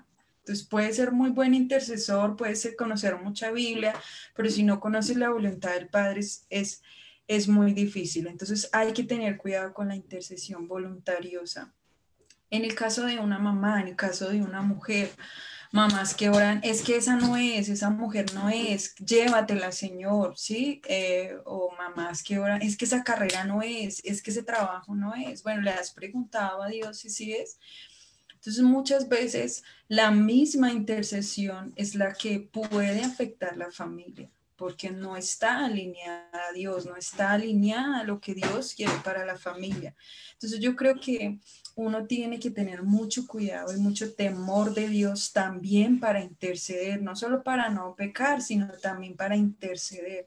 Bueno, ¿cómo debo interceder en esta circunstancia? Mm, yo recuerdo que acá la iglesia venía un muchacho y mi esposo quería ayudarlo, quería montarle pues una peluquería y esto porque era muy generoso, peluqueaba a todos los muchachos, era súper bien pero algo dentro de mí no y no me gustaba ese muchacho. Yo decía, ese muchacho no y no, pero yo no puedo decir que, que veían, yo no vi nada, simplemente. Y yo le comenté a mi esposo y mi esposo me dijo, no, yo no veo nada de malo en él. Entonces yo, entonces no entrar como en el disgusto de que no y no y es que no lo ayudes, sino irse como al plan B, la intercesión. Bueno, Señor, ¿quién es este muchacho? Entonces, yo sé que mi esposo en su corazón generoso no le va a decir que no. Entonces, ¿cuál es tu voluntad? Entonces, si tu voluntad es que él no ayude a ese muchacho, que sea él mismo el que venga y le diga al pastor que no quiere nada de él. Y entonces al otro día me dice, bueno, vamos a ir a mirar el mueble para la peluquería. Yo creo que tú no quieres ir porque piensas que... Y yo le dije, no, yo te voy a acompañar porque ustedes van y escogen un mueble bien feo. Y yo hablándole bien al muchacho, yo apoyando a mi esposo, pero por dentro, padre, no, si este muchacho no es, sí, y al final, pero que se haga tu voluntad. Si tú quieres que lo ayudemos, lo vamos a ayudar con todas las de la ley. Entonces resulta que ese día eh, el mueble que él quería era muy costoso y no nos alcanzaba. Entonces mi esposo dijo, no, ya vimos el mueble, vamos y mañana volvemos. Entonces listo, tengo otra noche para pedirle a Dios que haga un milagro. Y esa noche em, él llama a Pablo y le dice, dígale al pastor Frankie que me tengo que ir. Y se fue de la ciudad, no sabemos nada de él. Después lo vimos como con malas amistades y eso. Entonces, nunca olvidar que nuestra lucha no es contra sangre y carne. Nunca olvidar que nuestra lucha no es contra nuestro esposo, sino contra lo que espiritualmente se puede estar moviendo alrededor de él para dañarlo, para destruirlo y para destruirnos a nosotras también. Porque el enemigo sabe lo que a usted lo hiere, el enemigo sabe lo que a usted lo hace sentir mal y él hace que sus parejas o sus amigos o sus padres lo hagan para, para dañarlo. Entonces, yo le aconsejaría a las mujeres es siempre, ¿cuál es tu voluntad? Y interceder con la palabra, orar siempre por el esposo, que Dios aparte ciertas cosas, que Dios apareje lo que es de él, siempre. Wow. Tremendo, tremenda enseñanza. ¿Verdad? ¿Y cuál es, eh, esta pregunta yo se había realizado al pastor Frankie, pero espérate, es que esta tengo que sacarla obligado. Una cosa es una cosa y otra cosa es otra cosa. El pastor Frankie, el pastor Frankie, la pastora Diana es la pastora Diana. Esa, esa la tiene que sacar en cualquier momento.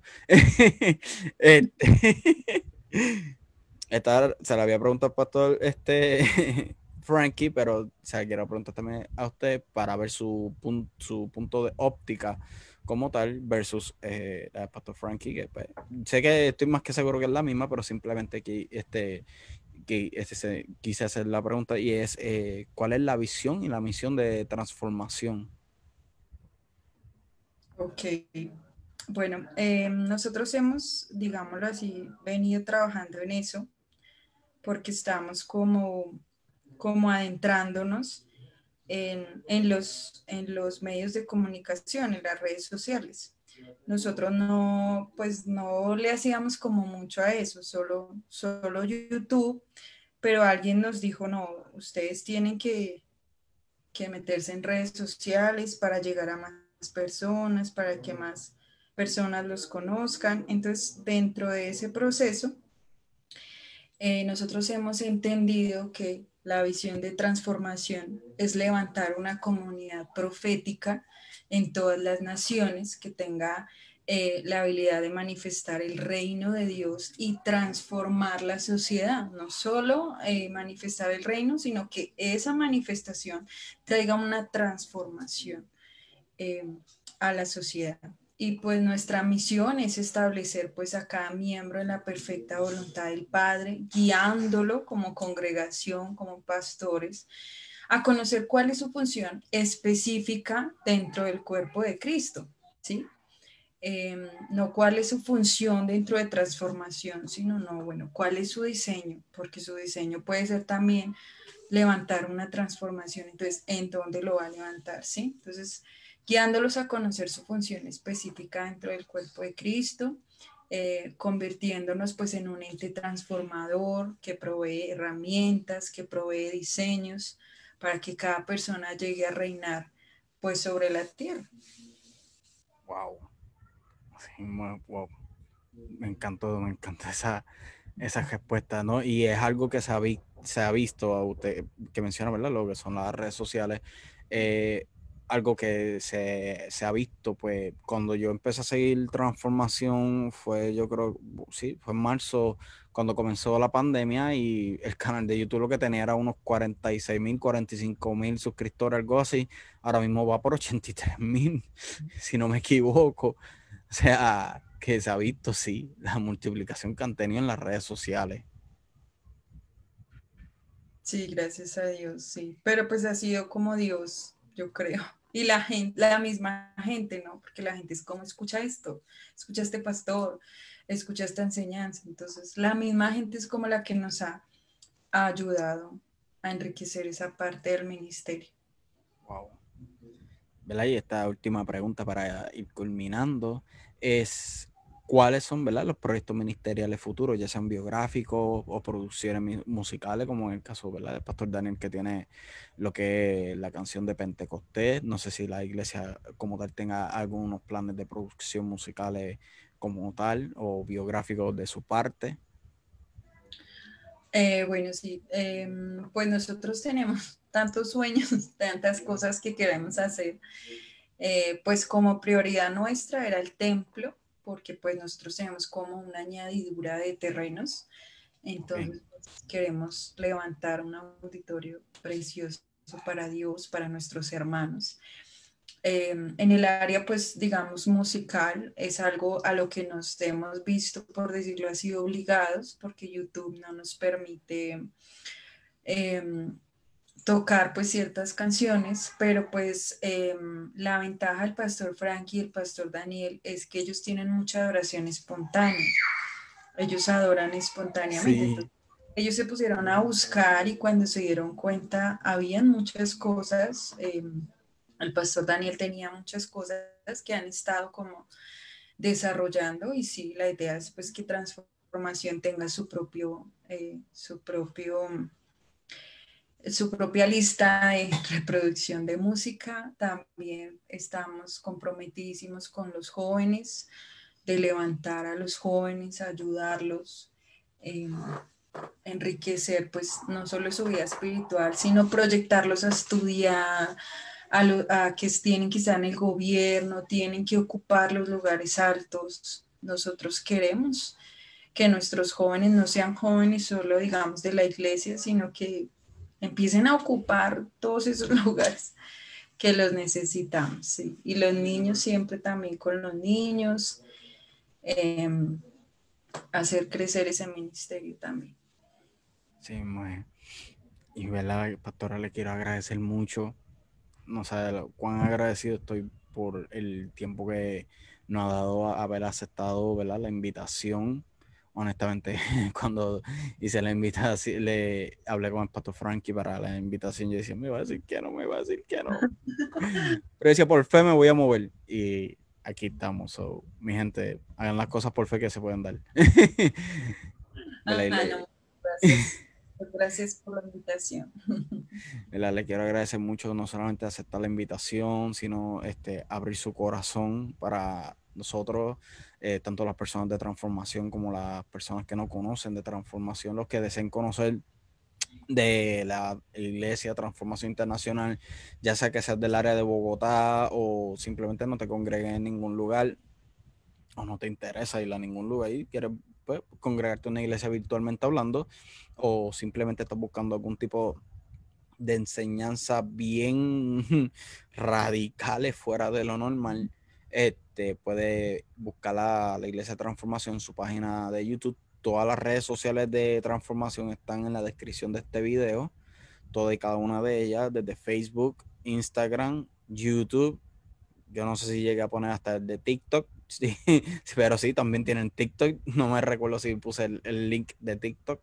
Pero ellos están en todas las redes sociales, están en la descripción de este video. Les exhorto que los sigan, ¿verdad? A todos y cada uno de ellos y sigan estas eh, enseñanzas, las cuales verdaderamente son, este, quitan las vendas de los ojos y nos ayudan a entender mejor la palabra y acercarnos más al Padre de una manera más efectiva y más, menos religiosamente y más en relación como tal, verdaderamente. Y pastora, quisiera que antes de irnos, nos honrara despidiéndonos con una, oración como tal. Claro que sí.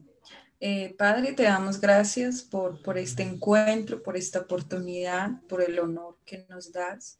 Eh, de compartir lo que has hecho por nosotros, de tu amor, de tu misericordia. Y, oramos, Señor, que así como un día llegaste, Señor, a mi vida, cambiaste mis planes y me mostraste los tuyos, que superaban todo pensamiento, que superaban todo sueño.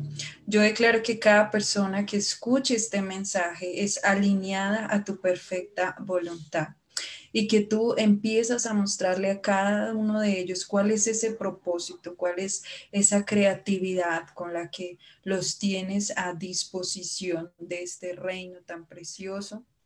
Declaramos eh, que cada persona recibe en su espíritu todos los diseños que tú preparaste, todas las cosas que diseñaste para ellos, como lo dice tu palabra, avivamos los dones que hay en cada uno de ellos, lo que lo que dañó la religión hoy es restaurado, lo que apagó la religión hoy es encendido, lo que la religión dañó en cada persona hoy es restaurado para que ellos puedan crecer, para que ellos puedan entender ese edificio perfecto con el cual em, Tú los diseñaste para ser parte de ellos, Señor. Bendecimos a cada persona que nos escuchó con toda bendición del cielo. Te damos gracias por tu bondad, porque podemos acercarnos a tu trono por medio de tu sangre preciosa. Así que los bendecimos en el nombre de Jesús. Amén. Amén, amén, amén. Bien, muchas gracias a todas y cada una de las personas que se mantuvieron conectados con nosotros todo este tiempo comparte esto en todas las redes sociales para que sea bendición para otros, así como lo ha sido para todo y cada uno de ustedes. Esto va a estar disponible en mi canal de YouTube. Pueden buscarme el canal de YouTube, eh, está, o sea, el link de mi canal de YouTube está en la descripción del video. Le exhorto a que se suscriban y enciendan la campanita para que puedan recibir notificaciones cada vez que reciban nuevo contenido suba nuevo contenido. Este video estará disponible tanto en el canal de YouTube como en formato audio en las diferentes plataformas de podcast, incluyendo las principales como Apple Podcasts, Spotify, Google Podcasts, Radio Public, Breaker Podcasts, etcétera, en casi todas las plataformas de podcast. Este es Janiel Vega junto con la pastora Diana Borges en mi trayectoria. Nos vemos hasta la próxima. Muchas bendiciones. Gracias a todos. Bendiciones.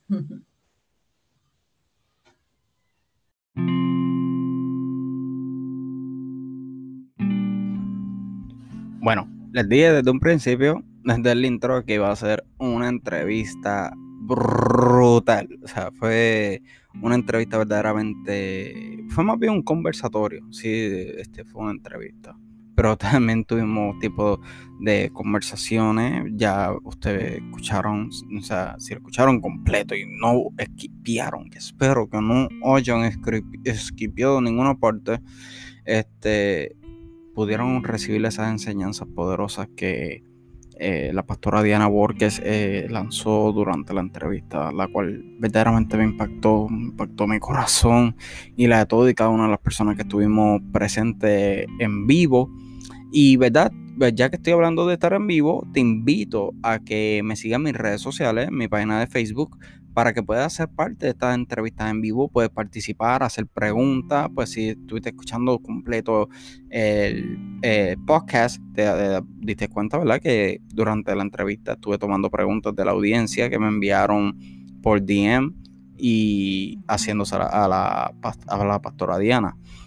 Y tú puedes ser una de esas personas, tú puedes participar también de igual forma y estar ahí con nosotros viendo la entrevista en vivo, poner tus preguntas, obviamente preguntas que contribuyan con la entrevista, eh, para, para ser claro. Y eh, ser bendecido, verdaderamente, porque estas entrevistas son unas cosas que son de bendición. Son unas cosas de bendición que, wow, sobrepasan, siempre, siempre sobrepasan las expectativas. Todas las entrevistas que yo he realizado hasta el sol de hoy, todas han sobrepasado las expectativas de, que he tenido sobre las mismas. Yo no sé ni cuántas ya haya realizado, creo que he realizado como unas 25, 26 entrevistas y las 25, 26 entrevistas no tengo el número exacto. A todas han sobrepasado las expectativas de las mismas. Y nada, te invito una vez más a que te suscribas al podcast si no lo has hecho. De igual manera que me busques en mi canal de YouTube, te suscribas al canal y eh, le dejas la campanita para que puedas recibir notificaciones cada vez que subo a nuevo contenido. Estoy subiendo eh, contenido semanalmente. Y de igual manera hay unas secciones nuevas que vienen en camino, un nuevo proyecto que voy a estar trabajando para el mismo. De igual manera que me sigas en Facebook para que, como te dije anteriormente, puedas eh, participar en vivo de estas entrevistas y hacer tus preguntas y contribuciones a las mismas. Que Dios te bendiga. Este ha sido Janiel Vega en tu programa Palabras de Victoria. Nos vemos la próxima.